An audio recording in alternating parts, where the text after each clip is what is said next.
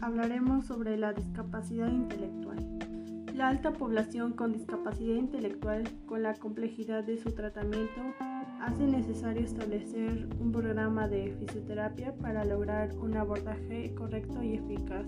El objetivo de este es evaluar y ver si existe efectividad de la fisioterapia en pacientes con esta patología para reconocer su beneficio y las mejores intervenciones.